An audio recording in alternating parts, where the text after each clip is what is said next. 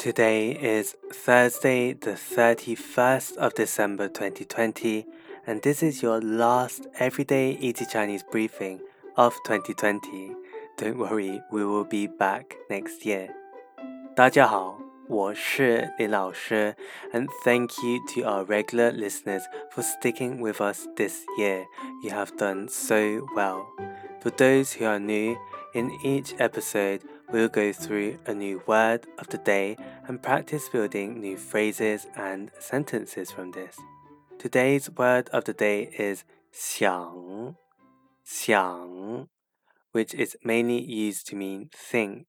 However, there are many other usages, and we will look at three today. The first usage, as we mentioned, means to think. For example, you can say 我想了很久。我想了很久。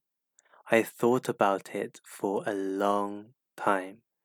The next usage we have is to miss. For example, you can say 我想你。我想你。I miss you. Finally, we can also use 想 to mean to want. For example, if you want to do something, 我想去旅行。我想去旅行。I want to go traveling. That's it for today, where we learned three ways of using 想. The first one is to think, we then have to miss, and finally to want.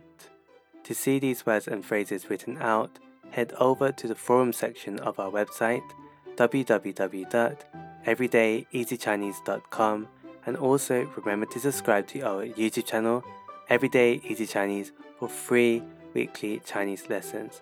Join us again tomorrow for the start of the new year. See you tomorrow.